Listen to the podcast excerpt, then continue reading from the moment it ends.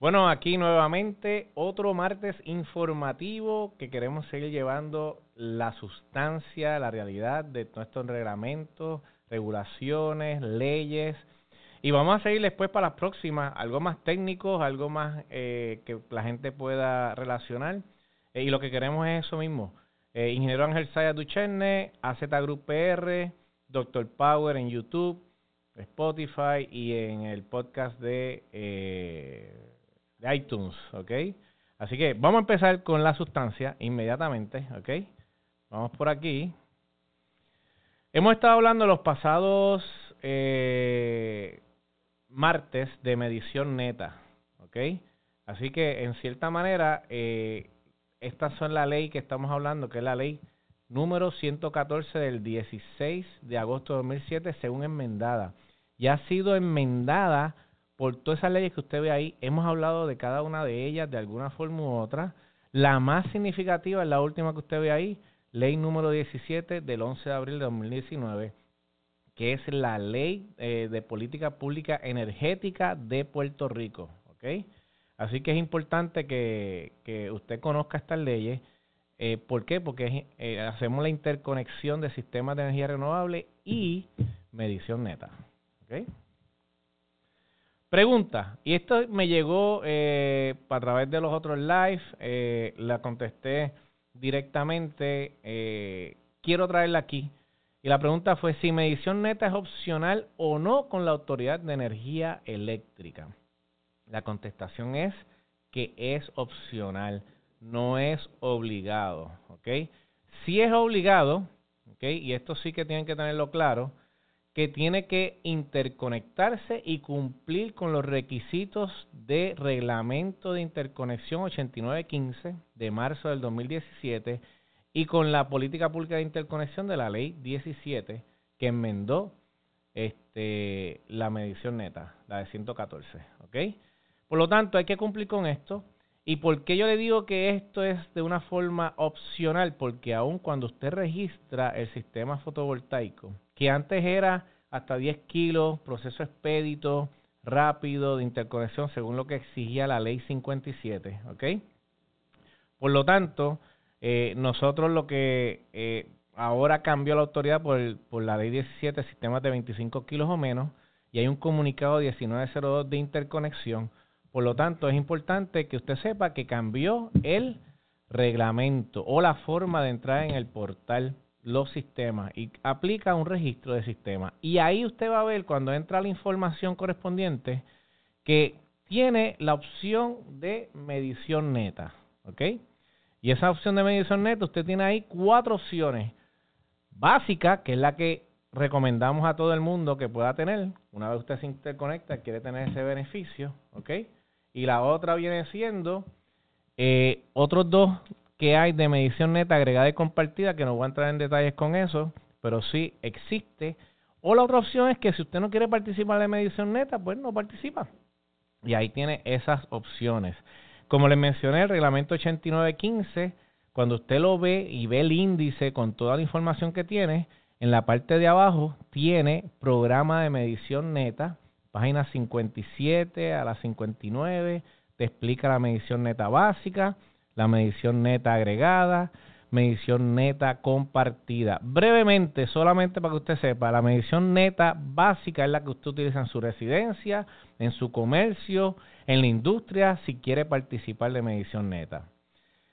Si está en medición neta agregada, solamente aplica para gobiernos o instituciones universitarias sin fines de lucro que estén cercanas en un área de un radio de dos millas en la misma línea de distribución. O sea que pueden haber varias propiedades con varios eh, contadores o medidores y puede aprovecharse de esa oportunidad si está dentro de ese radio de dos millas. Y programa de medición neta compartida, algo que hemos analizado y trabajado ya de alguna forma u otra, aunque no se ha materializado, sino conceptualmente, con los condominios o dueños o asociaciones de comerciantes o de apartamentos que pueden participar de medición neta compartida o share net metering. De todas formas, cuando usted va en esa sección de medición neta, usted puede ver que primero te estás interconectando con la autoridad, solicitando, y quieres que entonces cumplir con estos requisitos. Y segundo, dice que tienen la opción de participar de unos programas de medición neta disponibles. Así que en esencia, medición neta no es obligado, es opcional. Interconectarte con la autoridad, tienes que cumplir con la ley 17, ley 114, todas las leyes que mencionamos y el reglamento de interconexión según como lo tiene la Autoridad de Energía Eléctrica en su página de internet. Esto es un comentario que llegó muy interesante, tiene que ver también con las eh, enmiendas que hizo la ley 17 eh, del 2019 del año pasado, y lo voy a leer porque creo que es muy interesante. Y le llegó una persona donde dice, este sistema fotovoltaico se conecta al alimentador 5004 raya 07, refiriéndose a la autoridad. Y el mismo ya tiene una aportación de generador distribuido mayor al 15% de la demanda máxima del alimentador. Ya este, este feeder, desde el 11 de mayo de 2015, se emitió un comunicado que indica que no es posible que se interconecten más GD adicionales a ese alimentador 5407, debido a que el estudio técnico especializado que se realizó y arrojó una penetración de generación que sobrepasa el 100% de la demanda actual del alimentador. Ahí sí que hay un issue y grande y hay sobrevoltaje a lo largo de ese alimentador. La persona hizo una consulta al personal de distribución eléctrica y planificación sobre la nueva ley y está esperando su contestación.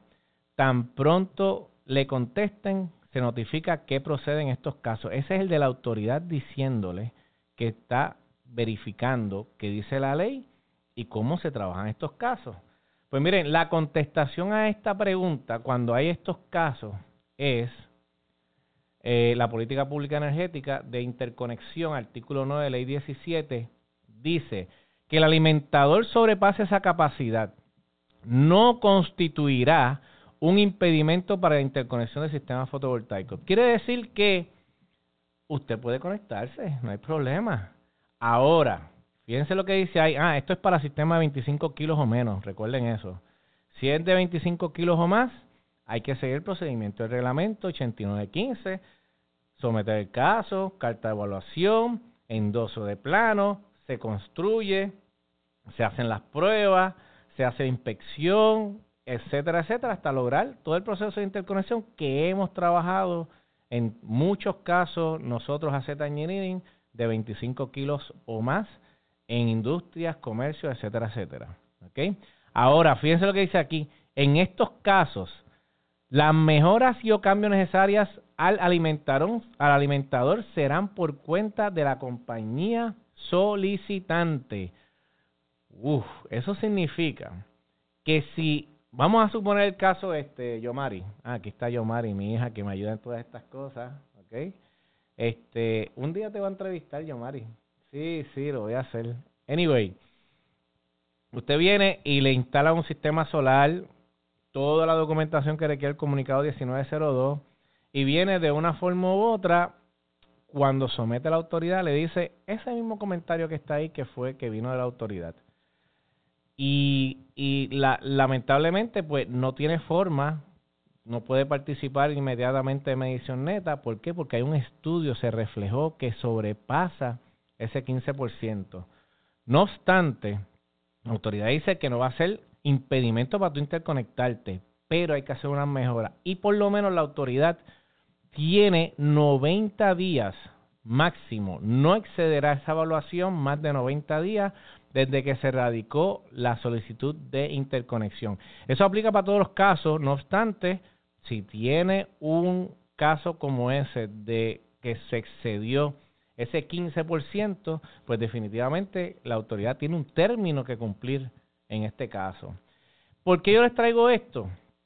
Porque ¿de qué manera yo puedo averiguar si esa área está excediendo eh, la capacidad por la penetración del sistema fotovoltaico? ¿Dónde consigo ese listado? Bueno, la autoridad tiene en su página web, que viene siendo la aepr.com, en la parte de abajo, usted puede darle a interconexión y medición neta como está ahí marcado, ¿ok? Y ahí entonces entra todo lo que tiene que ver con generador distribuido, ¿ok? Y en la parte de documentos, ¿ok? Tiene un listado de alimentadores que requieren estudio suplementario. Eso está outdated. Hay un montón de listados que requieren ese estudio y que de una forma u otra, si usted lo sabe de antemano donde usted vive, por lo menos pueda alertarle a la compañía que esté vendiendo este sistema y sepa lo que hay. En la parte de abajo dice, ah, y fíjense que la revisión del 7 de junio de 2016 está bien atrás, quiere decir que la autoridad tiene que actualizar esto o llamar usted a la región correspondiente para que entonces usted sepa si está o no ese feeder de su área impactado sobre el 15% de su capacidad. Y dice ahí, el número alimentador en color rojo indica que no se permite interconectar más GDs. La lista se actualizará periódicamente. Eso no ha pasado, pero ahí está. ¿Qué quiere decir esto?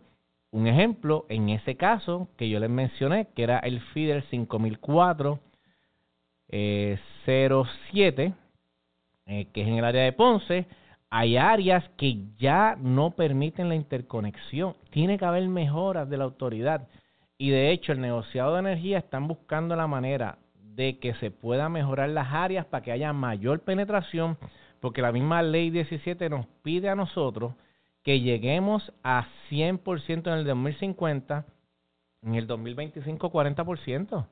Y si no permite más penetración, pues entonces vamos a tener un problema de no cumplir con la ley. Así que es importante que todas estas cosas ocurran y que usted sepa dónde usted está. Ahí en esa área de Ponce, por ejemplo, Barrio La Yuca, Barrio Montellano, este, Colegio Ponceño, Comunidad del Paraíso, etcétera, etcétera. Vaya y busque ahí, están por región, Ponce, Mayagüez, Cagua, verifique por lo menos un listado inicial, outdated, de junio del 2016, pues aproveche y vea eso, ¿ok? ¿Qué estamos hablando? Los que se están conectando, medición neta, parte 3. Hemos hablado ya unas cuantas preguntas muy interesantes que después puede ver. Denle like, denle share, hagan preguntas en el mismo Facebook Live, vamos a contestarla en vivo. Y si no, véanlo después que con calma vamos contestando las preguntas de una forma u otra. Otra pregunta. Si hay una servidumbre eléctrica, ¿puedo instalar un sistema solar? Cuidado. Eso es peligroso. Vamos primero a definir lo que es una servidumbre eléctrica. Cuando usted tiene líneas por, vamos a decir, residencia, por patio, ¿ok? Eléctrica, hay una servidumbre de la Autoridad de Energía Eléctrica que si es de voltaje de distribución, típicamente son 10 pies. 5 pies para un lado y 5 pies para el otro desde el centro. Eso significa que si usted tiene ya esa condición, ¿ok? Y hay una invasión de servidumbre. ¿Qué es invasión de servidumbre? Hay una piscina y esté pasando las líneas por encima haya un closet que construyó, una terraza que construyó y las líneas están pasando por encima, están dentro de esos cinco pies. Y no solamente por la servidumbre de autoridad, hay otro código que es el National Safety Electrical Code, el Código Eléctrico Nacional de Seguridad, que exige unos despejos mínimos y no necesariamente que esté a los cinco pies de servidumbre de la línea, puede ser que tenga una construcción que está muy pegado, no tenga los despejos adecuados y no cumple tampoco. Así que hay que tener cuidado cuando haya unas líneas eléctricas existentes pasando cercano a estructuras o de terrazas o de, eh, piscinas, eso puede ser un problema. No obstante, fíjense lo que dice la ley. Dice, no se instalarán sistemas de energía renovable que invadan una servidumbre existente de la autoridad. Sin embargo, de existir una ocupación preexistente de servidumbre, ¿ok?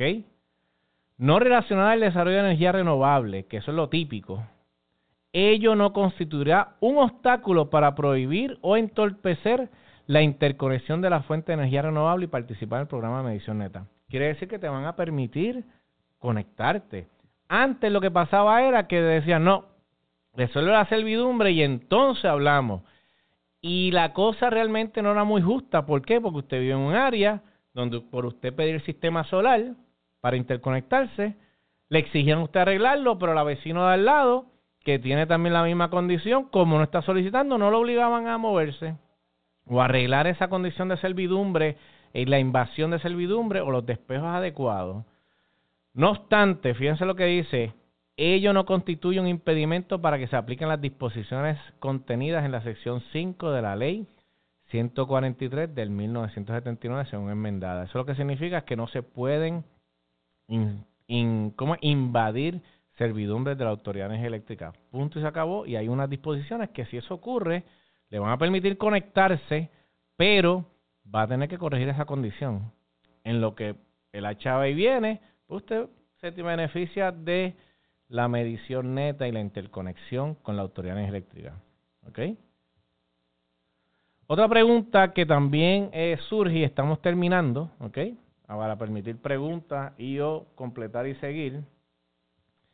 Si mi contador no está accesible, me van a obligar a moverlo. ¿Qué pasaba? Déjeme explicarle. Antes de la ley 133 del 2016, ¿ok? Un contador que no estaba accesible afuera. Usted sabe que las casas aquí le han hecho marquesina, cocina, un montón de cosas y quedan dentro de la propiedad y la autoridad no tiene accesibilidad. La autoridad obligaba antes de evaluar ese caso, a que sacaran ese contador afuera y costaba un montón de dinero. Esta ley 133 dijo, no, eh, tienes que permitir que se evalúe el proyecto, ¿ok? Y la incorporaron en la ley 17, en el artículo 3.3 con el medidor, lo mismo que dice la ley 133, lo incorporaron aquí, y lo que dice la autoridad es que no puede solicitar la relocalización de la ubicación de la base del contador ya existente, con la excepción de aquellos casos donde la ubicación actual del medidor no cumpla con los estándares de seguridad establecidos por el Código Eléctrico Nacional. ¿Qué significa esto? Que si usted tiene un contador eléctrico donde tiene los despejos adecuados según el Código Eléctrico Nacional vigente, que en este caso es 2017, y tiene los despejos de tres pies, eh, de frente, hay otros despejos a la derecha, a la izquierda y puede entonces accesarlo, pues no hay problema. Usted puede seguir con su sistema solar instalándose. La autoridad no le puede obligar relocalizarlo, ¿ok? Pero si usted tiene, si no está accesible, con previo aviso, tiene que de una forma u otra, ¿ok? Permitir el acceso a la autoridad cuando así se lo solicite. ¿Por, qué? Primero porque el contador es de la autoridad y segundo se lo van a cambiar por uno de medición neta. miren los otros videos anteriores para que usted vea de qué estamos hablando. ¿Ok? Sigan haciendo preguntas, comentarios. Lo importante aquí es que no tiene que cambiar el contador de, eh, de localización si no cumple. Ahora, si usted tiene un contador, déjenme decirle por favor, dentro de un gabinete, de cocina, porque pusieron la cocina allí, y no tiene accesibilidad, no cumple con el código eléctrico y eso hay que cambiarlo. O tumbe mejor el, el, gabinete y déjelo accesible. Así que les menciono esto porque es importante que usted sepa dónde está parado en cuanto a eso. ¿ok? Bueno, aquí terminé. Parte 3. Preguntas, dudas que tengamos nosotros, pues me dejan saber. Quiero verificar. Saludos por ahí a Cristian que me está saludando. Nos está saludando también Eugenio. Eh, Giovanni está por ahí. Roberto Monroy también. Si puede abundar sobre la pregunta que le hice vía email, se lo agradeceré. Cristian Lavoy. Yo no me acuerdo cuál fue la pregunta. Describe algo ahí por lo menos, porque de verdad que son unos cuantos, ¿ok? Saludos, Orlando también. Jesús Ortega, Lino Aponte, poniéndose al día, saludos, ¿ok? El costo tiene que ser de ellos para no detener lo requerido por la ley 17, dice Lino Aponte.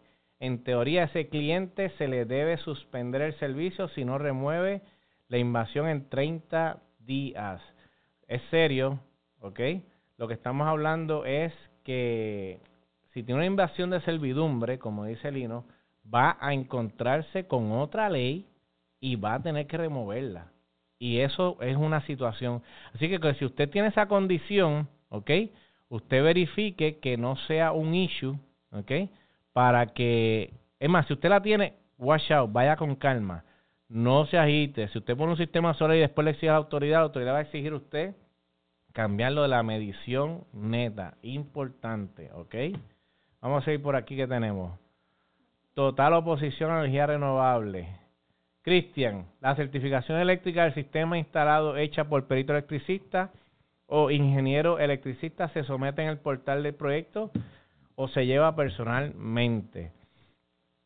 si es ingeniero electricista, hay unos sellos que se hacen electrónicamente y se someten directo a través del portal con todos los documentos del comunicado 1902. Verifiquen otros videos en el canal de YouTube, suscríbase y mírelo y ahí está claro lo que es este para que entonces usted pueda ver de qué estamos hablando, ¿ok? Tengo contador de aguja, la AE puede remover el contador y ponerme uno digital que no me deje exportar.